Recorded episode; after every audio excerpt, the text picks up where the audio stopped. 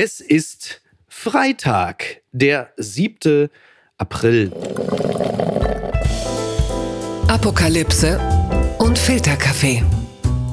Die frisch gebrühten Schlagzeilen des Tages. Mit Mickey Beisenherz. Einen wunderschönen Karfreitagmorgen und herzlich willkommen zu Apokalypse und Filterkaffee, das News Omelette. Und auch heute natürlich blicken wir ein wenig auf die Schlagzeilen und Meldungen des Tages. Was ist wichtig? Was ist von Gesprächswert? Worüber lohnt es sich zu reden?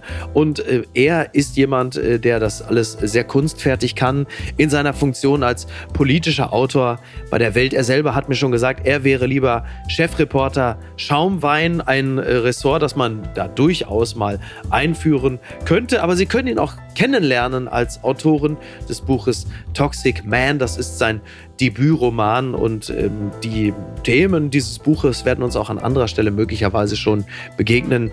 Guten Morgen, Frederik Schwilden. Guten Morgen, Micky. Vielen Dank. An diesem heutigen Tage, da ist es fast ein bisschen wie am Ostersonntag, wo dieser schwere Stein beiseite geschoben wird für manche. Denn die Maskenpflicht, die endet jetzt heute hochoffiziell. Also die letzte Maskenpflicht verschwindet dann auch noch aus Arztpraxen, aus Krankenhäusern, Pflegeeinrichtungen. Damit ist es jetzt vorbei. Rund drei Jahre nach Beginn der Corona-Pandemie.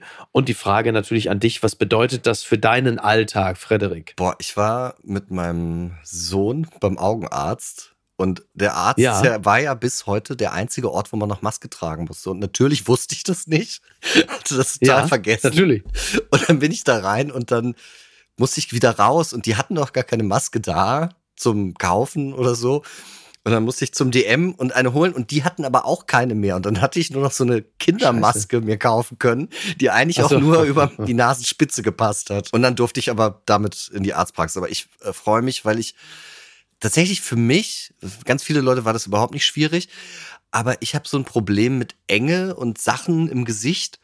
Ich fand, das war die Hölle. Das wurde ja von den Menschen nun bekanntermaßen sehr unterschiedlich aufgenommen. Die einen, die fanden das immer schlecht, dann hast du die anderen gehabt, die auch im Internet schrien, Maske auf.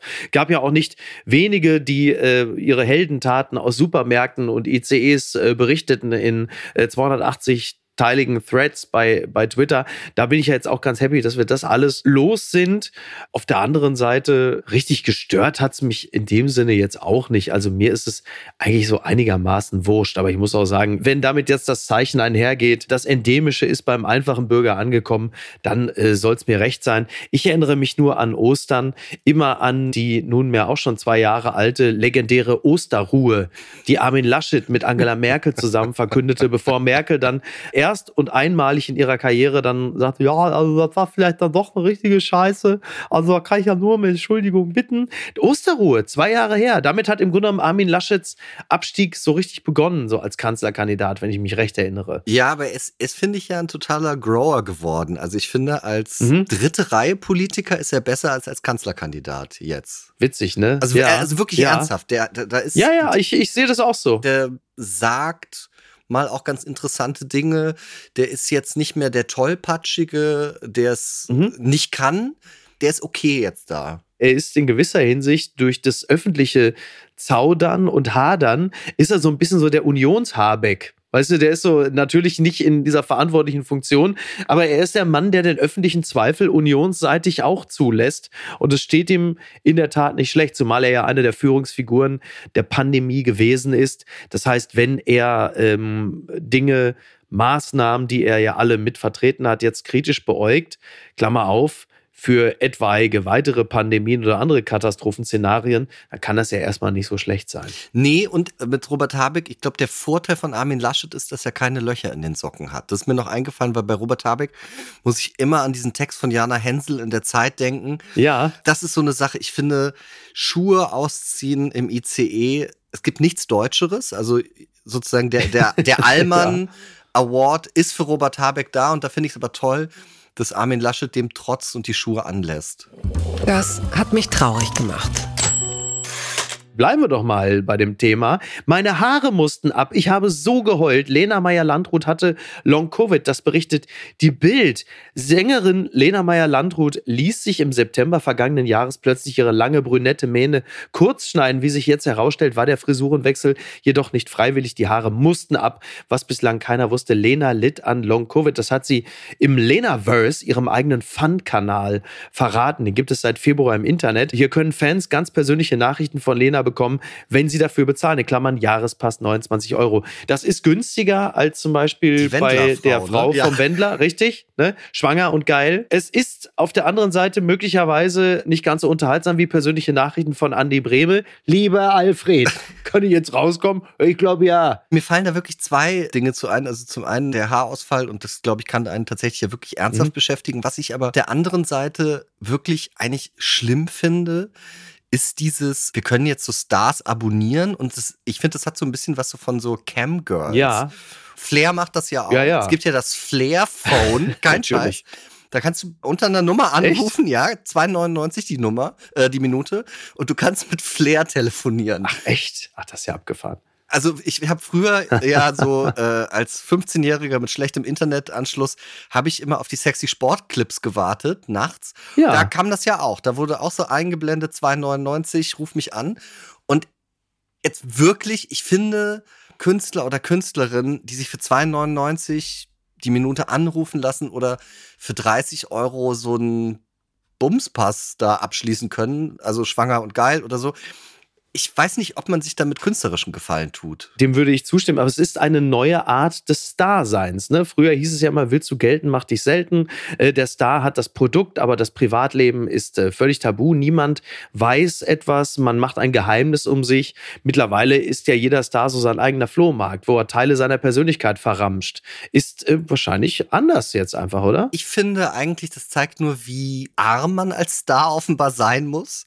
Also ich hätte ja keinen Bock, ernsthaft, dass wenn mich jemand anruft für 2,99 die Minute, dass ich da rangehen muss. ja, ne, oder? So, ne? Ja. Also jetzt mal ernsthaft, das ist ja ein scheiß Job dann. Und ich habe das auch, ich habe letztens gesehen, Sebastian mhm. Fitzek war auf Lesetour. Ja. Und der hat einen BMW, so ein 5er BMW Kombi, glaube ich, war das. Und da stand dann hinten drauf, gesponsert vom Autohaus, weiß ich nicht was. Und da frage ich mich doch auch, Fitzek, der verkauft, du hast ja ein Buch mit ihm gemacht. Ja, hätte ich mich als Co-Autor mehr ins Zeug legen müssen? Ja, aber ich meine, der verkauft doch echt viele Bücher. Warum lässt er sich das Auto sponsoren? Keine Ahnung, ich weiß nicht, vielleicht ist das auch äh, noch so ein bisschen, vielleicht ist er noch ein bisschen Straße, weißt vielleicht ist es auch irgendwie noch so eine Art man weiß es nicht genau. Ja, ich ja. wollte aber eigentlich kurz über Lena reden und die Haare. Ich war natürlich entsetzt. Ich war natürlich entsetzt, dass eine junge Frau wie Lena sich wegen äh, Long Covid die Haare abschneidet und heult. Meiner Erfahrung nach äh, lassen sich junge Frauen grundsätzlich nur wegen Heidi Klum die Haare abschneiden und heulen. Also, was ist da noch alles passiert? Und Britney Spears war ja noch groß. Das hatte, glaube ich, weniger mit Long Covid zu tun als mit Long Showbiz, wenn ich mich, äh, ja. wenn ich mich recht erinnere. Ja. Tatsächlich, um mal ganz kurz, ich habe es reingenommen, weil es natürlich auch so super zu dem Thema Corona passte. Long Covid ist in der Tat eine ganz große Scheiße. Ungefähr 10 Prozent aller Erkrankten haben es. Das ist nicht gering. Und äh, wenn Karl Lauterbach, unser Gesundheitsminister, sich so Corona-gemäß noch um eine Sache kümmern sollte, dann um eine Form der Long-Covid-Prävention. Ich finde, bei 10 Prozent der Erkrankten ist es wahrscheinlich schon ganz sinnhaft. Sehr viele denn Leute. wirklich durch irgendwelche Maßnahmen sich schützen, das geht ja nun jetzt gar nicht mehr. Aber Prävention oder äh, Behandlung des Ganzen, das wäre sicherlich nicht verkehrt. Das wäre wirklich super und ich glaube, wo man auch echt drauf gucken musste, diese Unterscheidung oder also diese Fragen, was ist jetzt Post-Vax, was ist Long-Covid und was ich super interessant finde, als ich das mit dem Long-Covid und dem Haarausfall gelesen habe, habe ich sofort auch mhm. Depressionen gedacht weil tatsächlich auch Depression ah, okay. kann ja. auch zu Haarausfall führen. Also diese Unterscheidung, ist es jetzt Long-Covid oder mhm. habe ich mental durch das, was da passiert ist, mit Lockdowns oder was auch immer, einen Schaden davon getragen, der sich dann auch im Körper ja, meldet. Schwer auseinanderzuhalten, ne? Und die Symptome sind ja oft gleich. So. Ja, kommt irgendwie alle so aus demselben Wurzelwerk, sagen wir mal, ne? Corona. Aber welche Ausprägung es dann genau ist und was am Ende da äh, sich verästelt, das müsste man echt mal auseinanderhalten. Aber ich glaube, diese, diese ganze Corona-Thematik halt eben auch in der Aufarbeitung, Umgang mit Impfgegnern und Gegnerinnen, ja. Maßnahmen, was war richtig, was war falsch. Ich äh, wünschte es mir so sehr, dass in der öffentlichen Aufarbeitung Schlüsse gezogen werden, die uns wirklich davor feiern, dieselben Fehler wiederzumachen bei der nächsten Pandemie oder eingedenk anderer größerer gesellschaftlicher Herausforderungen. Allein ich fürchte, wir werden vermutlich wieder in dieselben Fallen tappen. Es wird genau gleich werden, weil eine Erkenntnis ist, Menschen sind leider nicht lernfähig. Also wirklich ernsthaft, man lernt wenig aus Geschichte oder aus ähm, Ereignissen leider. Die Schlagzeile des Tages. Krieg in der Ukraine. Kiew deutet Verhandlungen über Krim an. Das berichtet die Zeit. Die ukrainische Führung ist eigenen Angaben zufolge nach einer geplanten Frühjahrsoffensive zu Gesprächen mit Russland über die Krim bereit. Wenn wir auf dem Schlachtfeld unsere strategischen Ziele erreichen und an die Verwaltungsgrenzen der Krim gelangen, so sind wir bereit, die diplomatische Seite zu öffnen und die Sache zu bereden, sagte der stellvertretende Chef des Präsidentenbüros in Kiew, Andrei Sibia, der Financial Times. Ich war ein wenig überrascht, das muss ich offen gestanden sagen, denn wann immer irgendjemand aus dem öffentlichen Raum das Wort Verhandlungen auch nur gewagt hat, in den Mund zu reden, und wir reden natürlich ausschließlich über Menschen, die nicht aus der Ukraine kommen, hieß es eigentlich schon relativ schnell, hast du eine an der Waffel, Putin-Liebchen, du tickst wohl nicht richtig, wie kann man nur? Und jetzt hören wir plötzlich aus der Ukraine selbst das Wort Verhandlungen und ein Silberstreif am Horizont tut sich auf. Oder ist das eine komplette Fehleinschätzung? Also, obwohl ich Politikjournalist bin, finde ich nichts schlimmer als Menschen, die in deutschen Wohnzimmern sitzen und die Welt erklären und sagen, ah, der Russe, der muss das machen. Ja, ja. Also, das machen ja Journalisten, so Leitartikelschreiber und so ich finde, wie du das gesagt hast mit dem Silberstreifen, das ist, ist ein Hoffnungsschimmer, jetzt unabhängig, wie man das bewertet. Ja. Unabhängig jetzt auch davon, wie man wo politisch steht. Ich glaube, egal wie ein Krieg beendet wird, ne? Also eine Verhandlung wird es immer geben. Egal, ob jetzt jemand sagt, ich höre auf oder nicht. Und Absolut. deswegen fand ich auch, und das ist auch so interessant, diese Debattisierung von pro Verhandlung, pro Waffen liefern. Mhm. Wir müssen nicht vergessen, es gibt mehr als eine legitime Position, die man einnehmen kann. Ich finde es richtig, die Ukraine mit Waffen zu unterstützen. Gleichzeitig muss ich aber anerkennen, es ist eine legitime Position zu sagen, ich halte das nicht für richtig. Als legitim erachte ich das auch. Ich glaube zwar, dass diese Position, wenn man glaubt, alles einigermaßen aufschlüsseln zu können, dass das wahrscheinlich keine zielführende Position ja. ist, aber es ist eine legitime. Aber deswegen, ich freue mich und fände es toll, wenn dieser Krieg nicht noch ein Jahr geht. Weil das einfach, ich, ich konnte es nicht fassen, als es losgegangen ist letztes Jahr. Ne? Geht mir auch so, wobei ja viele andere sagen, die Zeichen waren natürlich immer schon da, aber wir alle waren irgendwie auch zu bresig oder zu gutgläubig oder auch möglicherweise zu desinteressiert, diese Zeichen zu sehen. Äh, was ich trotzdem schon spannend finde und die gesamte Absurdität eines Krieges macht sich natürlich auch daran fest, dass man sagt, ja, wir sind, also Verhandlungen können wir uns vorstellen, aber erstmal machen wir noch die Frühjahrsoffensive. Und die Frühjahrsoffensive ist ja nicht der große äh, Sommerschlussverkauf, sondern Frühjahrsoffensive bedeutet natürlich Gewalt und Tod auf beiden Seiten. Dass man sagt, so, das machen wir, aber erstmal noch die Frühjahrsoffensive, um noch so ein bisschen näher ranzurücken. Ich verstehe das zwar, dass man seine Verhandlungsposition dadurch natürlich verbessern möchte, aber es klingt natürlich, ist natürlich irgendwie hochgradig zynisch und irgendwie auch grotesk, oder? Absolut, aber das in unserem tollen Im Westen nichts Neues, der bei den Oscars ja auch so abgeräumt hat, da ist das ja so auf den Punkt gebracht. Da ist so ein, so ein Militärtyp und die wissen, ab 11 Uhr gilt der Waffenstillstand. Und es ist morgens früh, mhm. ein deutscher äh, Offizier oder Typ da, der sagt dann, die Waffenruhe gilt erst ab 11, das heißt alle in die Schlacht. So, und äh, das heißt, alle sterben einfach. Ja, ja obwohl um elf Schluss ist. Steht zwar so nicht im Buch, ist natürlich frei, ähm, künstlerisch frei interpretiert aus dem Buch heraus, hat in dem Buch so nicht stattgefunden. Aber klar, Absolut. Also der gesamte Wahnsinn äh, manifestiert sich natürlich auch in solchen Szenen, die jetzt so verrückt auch nicht erscheinen, wenngleich ja. Historiker da die Hände beim Kopf zusammenschlagen und so. Sowas hat da nicht stattgefunden. Aber ähm, ich glaube, da sind wir jetzt auch nochmal 100 Jahre weiter. Das ist natürlich absolut, absolut denkbar. Aber ich finde es irgendwie, ich weiß auch nicht, mich hat das, mich hat das echt schon echt irritiert. Aber wie gesagt, wann immer man aus der Ukraine Begriffe wie Verhandlungen hört, man ist ja schon irgendwie ganz happy. Ja. Äh, wenngleich man oder ich hoffe, dass damit jetzt nicht dieser massive Gebietsverlust einhergeht. Denn dann wäre ja genau das passiert, von dem man immer sagt, das kann es ja nicht sein, dass sie ein Viertel des Gebietes verlieren. Werbung. Mein heutiger Partner ist Barissimo die Kaffee-Eigenmarke von Aldi. Ah, ist das nicht eine herrliche Vorstellung? Ihr sitzt in eurem Lieblingscafé draußen in der Sonne. Ihr genießt einen herrlichen Espresso in Barista-Qualität.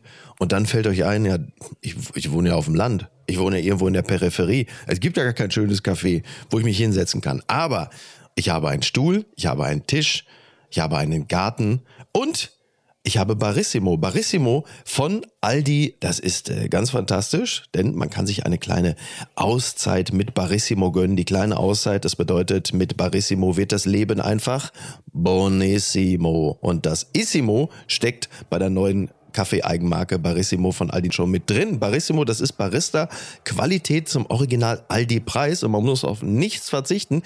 Denn man kann sich seinen Daily Coffee in Barista-Qualität jeden Tag leisten und natürlich auch genießen. Es gibt ganze Bohnen, Kaffeepads, Kaffeepulver für die Maschine und Kaffeekapseln, quasi alles, was das Herz begehrt und für jeden Geschmack ist etwas dabei.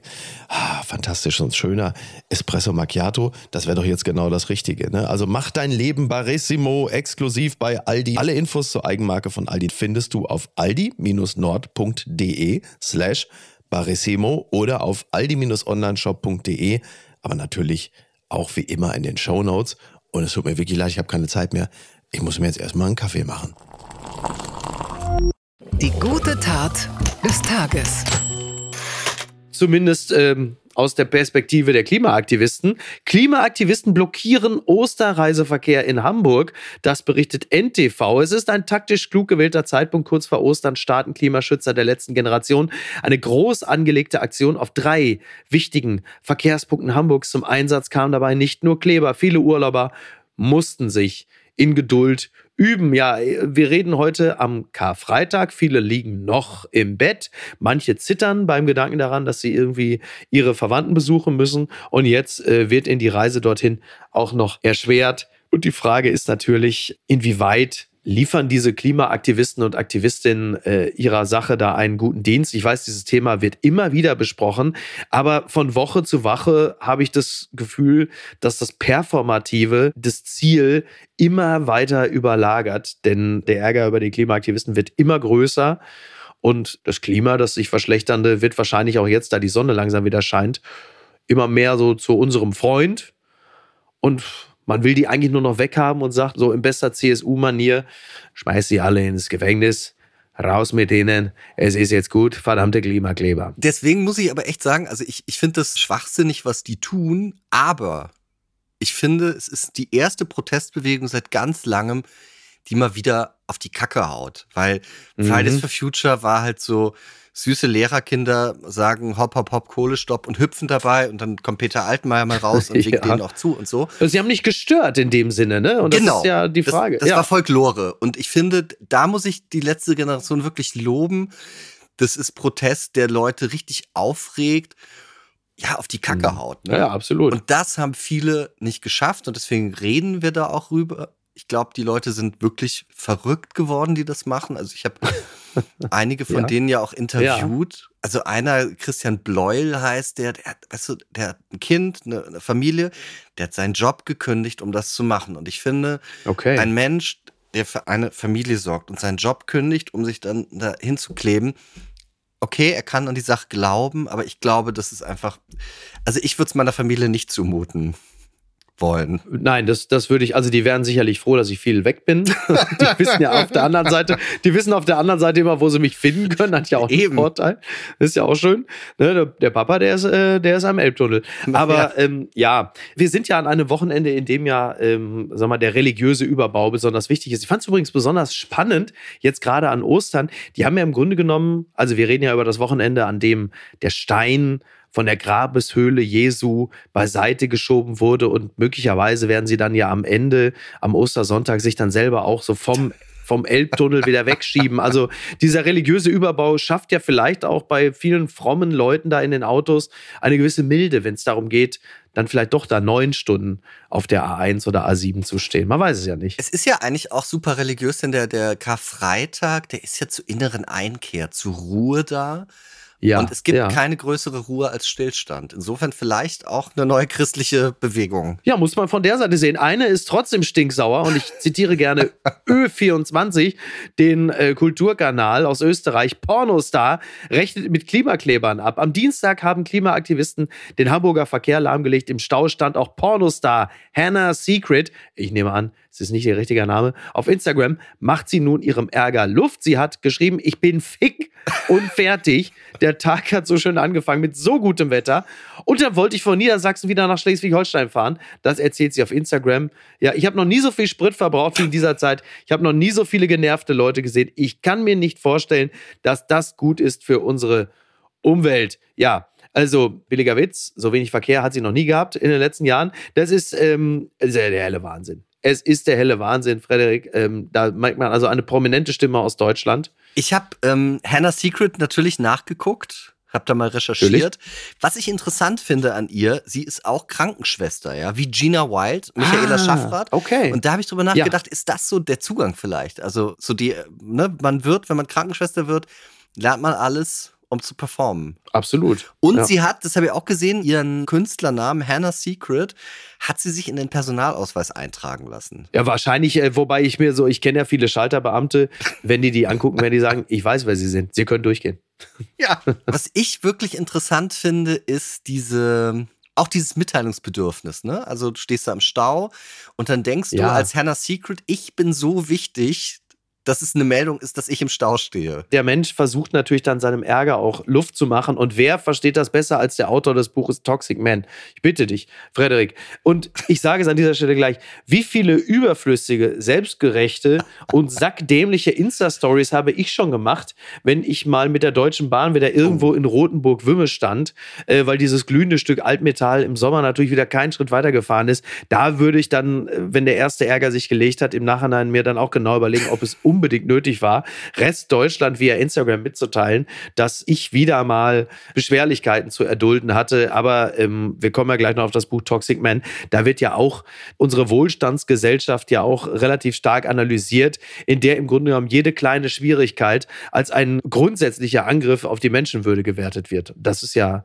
das ist ja genau das, oder? Das ist wirklich genau das und das finde ich auch schlimm, weil wir da ja wirkliche, wirkliche Probleme vergessen. Ne? Also es fühlt sich eben, da gibt es so eine Stelle in dem Buch, da schreibe ich so darüber, dass ähm, wenn einem der Bus vor der Nase wegfährt und der also typisch Berliner Busfahrer ist ja, man rennt hin, der Busfahrer winkt und fährt einfach weiter.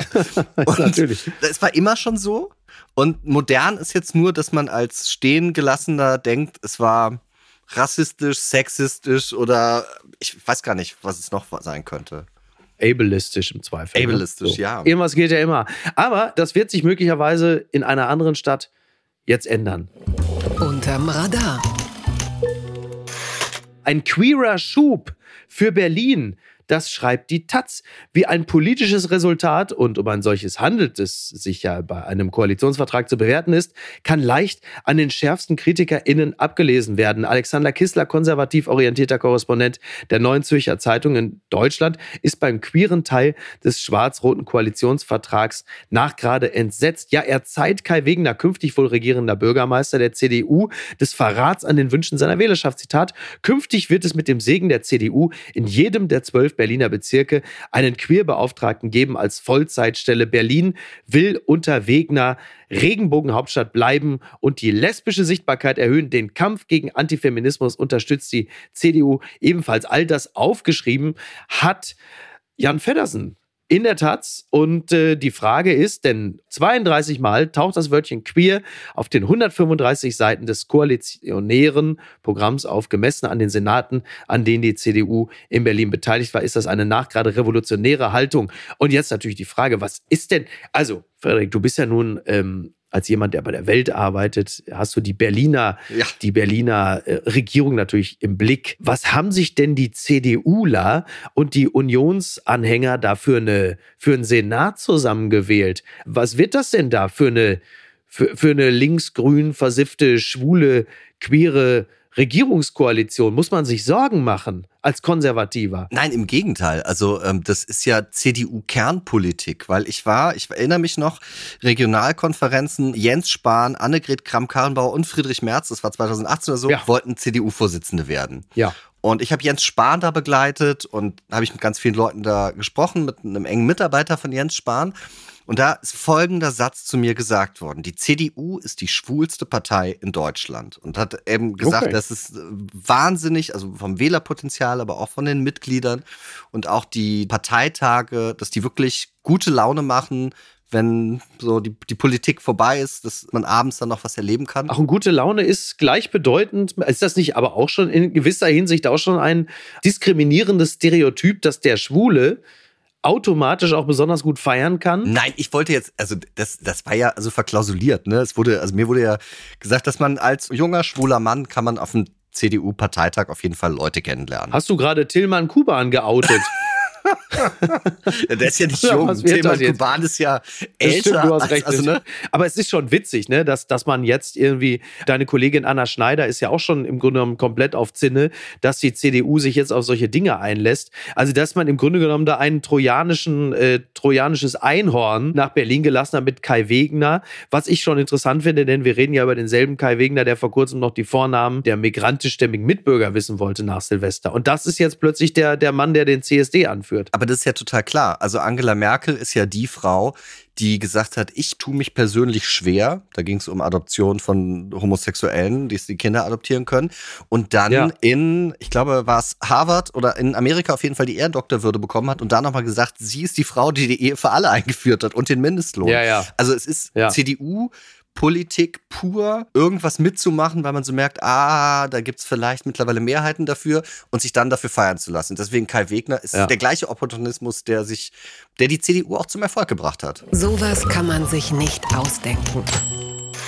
Na, in gewisser Hinsicht schon. Und äh, ich spreche ja jetzt mit dem Autor des Buches Toxic Man, Gift in ihm und um ihn. So schreibt es die Frankfurter Rundschau. Toxic Man Frederik Schwilden bietet in seinem Romandebüt exhibitionistische Unerschrockenheit und bedient gute alte Popliteratur.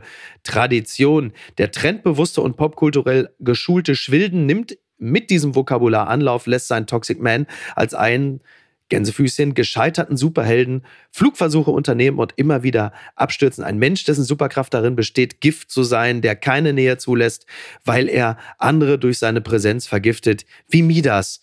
Nur anders. Wie lange hast du mit dem Titel des Buches gehadert, weil der Begriff Toxic, ähnlich wie auch Begriffe zum Beispiel, das triggert mich ja in gewisser Hinsicht, also A, sehr einseitig belegt sind und andererseits ja auch so fürchterlich durchgenudelt. Toxic, also toxic, toxisch, das ist doch eigentlich etwas, womit gerade jemand, der sich sehr mit dem Zeitgeist beschäftigt wie du, doch eigentlich, da stellen sich doch schon alle Nackenhaare auf, oder? Absolut. Ich hatte die Idee zu diesem Titel, aber genau aus dem Grund. Also ich finde Menschen, die in so Zeitgeist-Slogans reden, also Mhm.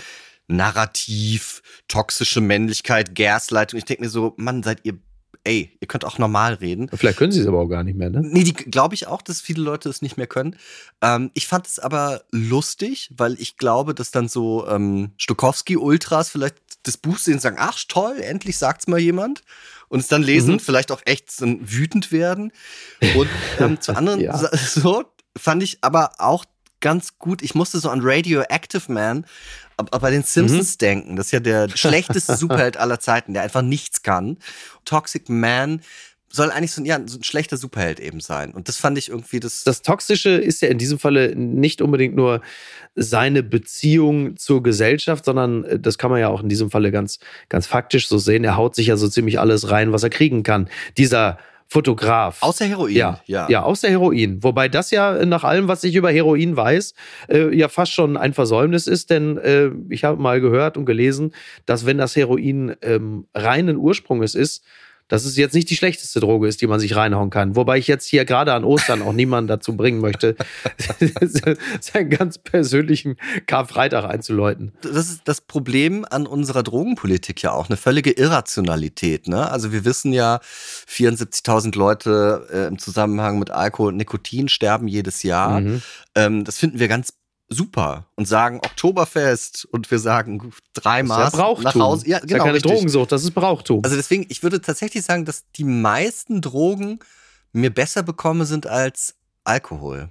Schon, muss ich schon sagen. Ah, ja, Moment mal. Jetzt, jetzt überkreuzt sich aber hier schon der Autor mit äh, dem, dem lyrischen Ich. Also Ja. man merkt schon, dass äh, die Hauptperson, der Fotograf in diesem Buch, eine Person ist, die natürlich immer wieder mit dem Zeitgeist und den Protagonisten, Protagonistinnen des Zeitgeistes hadert, mit deren Empfindlichkeit und äh, gerade so auch das Bildungsbürgertum, bürgerliche Kids, die irgendwie äh, demonstrieren und das alles so sehr wohlfeil geschieht.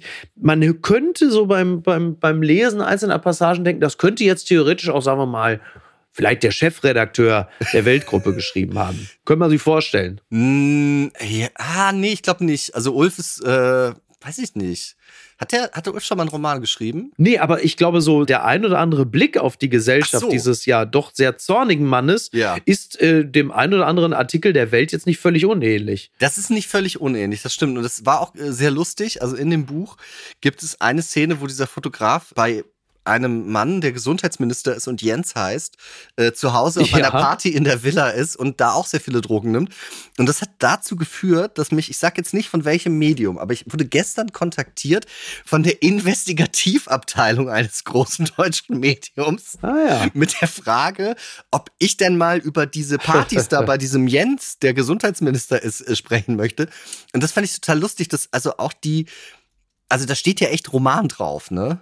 Da steht ja nicht äh, Ja, ja. Dieter Bohlen Ja. nichts als die Wahrheit drauf, sondern also und das fand ich toll. Es werden äh, in naher Zukunft noch ganz andere Romane äh, erscheinen, bei denen die Rechercheabteilung größerer Häuser sich auch nochmal melden werden und sagen, dieser Matthias Döpfner, ist der wirklich? Also das wird alles, das wird alles noch hochinteressant. Was ich äh, spannend fand, war, das ist natürlich dieser lila Kordanzug des Protagonisten. Ach ja. Was für ein Statement äh, ist das, dieser Kordanzug? Ist es sein persönlicher Superman-Anzug? Was ist das? Warum der lila Kordanzug? Was sagt er aus? Na, lila Kordanzug ist natürlich Widerstand gegen die Uniformität der Coolness, ne? Also lila Kordanzug würde ich Ja. sagen, ist ja so pädophiler Bonbon-Fabrikant. Ja. So das so vom Ja. Style. Und auch so Liberace, Ja. so am Klavier aus Gold sitzen und so weiter.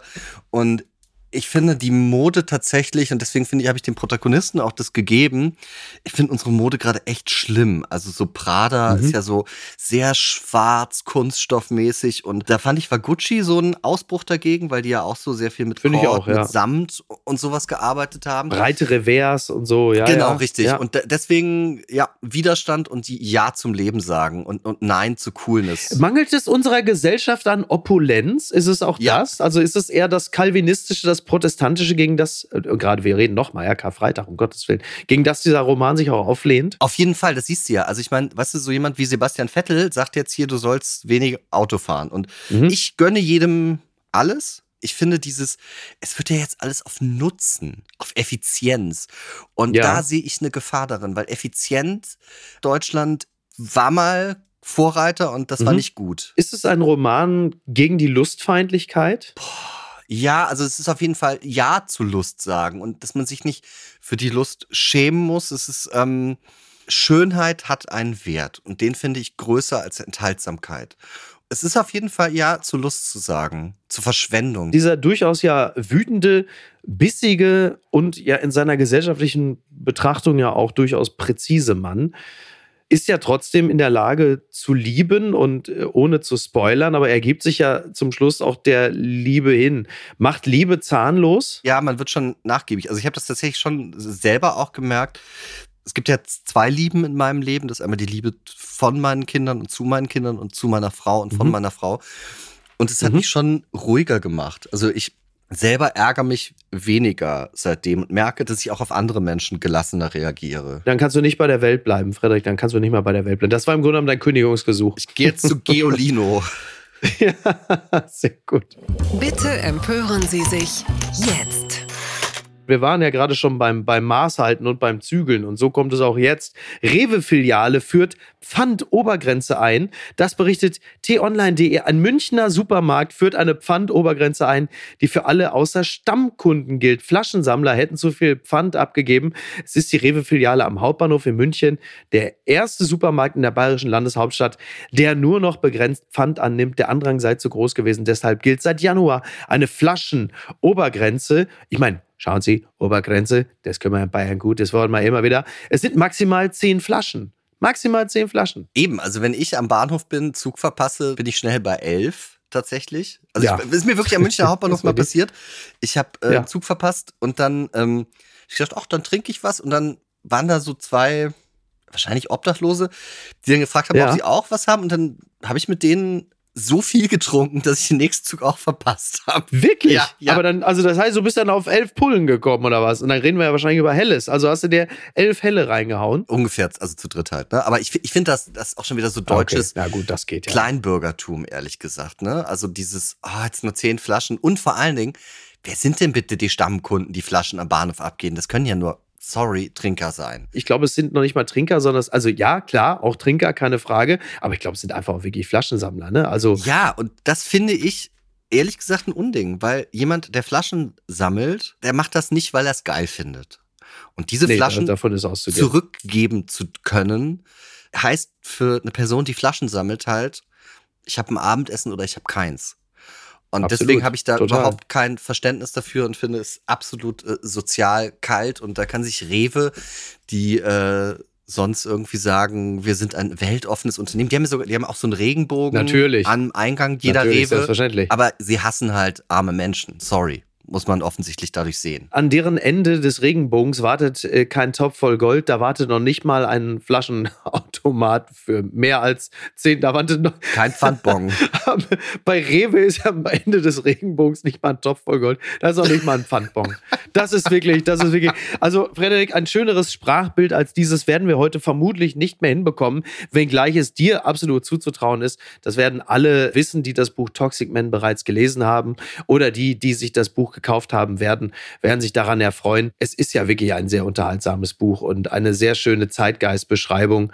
Also wünsche ich dir für dieses Buch, das ja bereits am 7. ist es 7. März oder wann ist es erschienen? Anfang März war es, ne? Ja, ich glaube. Ja, wirklich. Ja, ja, mein Gott. Also dann bitte jetzt morgen am K-Samstag in die Buchhandlung und dann äh, nochmal sich für den Rest Osterns nochmal wappnen. Oder wenn man halt einfach im Auto sitzt, weil die verdammten Klimakleber wieder alles dicht gemacht haben, dann hat man ja, wenn man irgendwie, sagen wir mal so, von Hamburg nach Kassel-Brauxel will, da hat man ja so neun bis zehn Stunden Zeit, stehend auf der Autobahn, da kann man so ein Buch auch mal durchlesen, oder? Auf jeden Fall, wobei es mir auch echt egal ist, ob es gelesen wird, nur kaufen. Also viel kaufen, lesen ist mir eigentlich okay. egal. Ich habe meinem Sohn versprochen, der hat gesagt, Papa, wenn du ganz viele Bücher verkaufst, was passiert dann? Und dann er will äh, ein Lamborghini haben, hat er gesagt. Und ähm, ja. Meine Tochter will Sängerin und Tänzerin werden und lief heute, weil ich mir aus beruflichen Gründen natürlich die Bildzeitung gekauft habe, die lief heute mit der Bildzeitung bei uns hier durch die Nachbarschaft. Wir haben ja hier tendenziell auch, sagen wir mal, eher ein, ein linkes Milieu. Äh, ich habe aus dem Fenster gesehen, zwei, drei waren kurz davor, das Jugendamt anzurufen. ja, schlimmer als wenn das Kind geraucht hätte, wahrscheinlich. Vermutlich. Frederik, ich danke dir ganz herzlich. Ich wünsche dir ein äh, fröhliches Rest-Osterfest. Danke. Und freue mich, wenn du wieder zu Gast bist. Gott beschütze War schön, dich. hat Spaß gemacht. Dankeschön. Frohe Ostern. You're a lover. You're a lover, not a fighter. Frederik, mach's gut. Mach's Bis gut. denn. Dankeschön. Ciao, ciao. Tschüss. Apokalypse und Filtercafé ist eine Studio Bummens Produktion mit freundlicher Unterstützung der Florida Entertainment. Redaktion Niki Hassania. Executive Producer Tobias Baukhage. Produktion Hannah Marahiel. Ton und Schnitt Lara Schneider. Neue Episoden gibt es immer montags, mittwochs, freitags und samstags. Überall, wo es Podcasts gibt. Stimme der Vernunft und unerreicht gute Sprecherin der Rubriken Bettina Rust.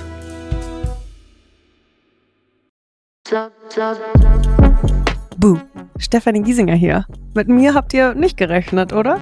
Ich bin nur kurz hier, um euch über meinen Podcast zu erzählen, G-Spot. Bei dem spreche ich über alle möglichen Themen, wie zum Beispiel Sex, Feminismus, Beziehungen und auch vergangene Beziehungen. In der aktuellen Folge spreche ich mit meinem Ex-Partner Markus Butler über alles, was wir so erlebt haben, was wir vielleicht sogar bereuen, wie wir uns jetzt fühlen, wie wir Liebe sehen und was wir uns für die Zukunft wünschen. Also, falls ihr Lust habt reinzuhören, würde ich mich sehr freuen. Bis dann!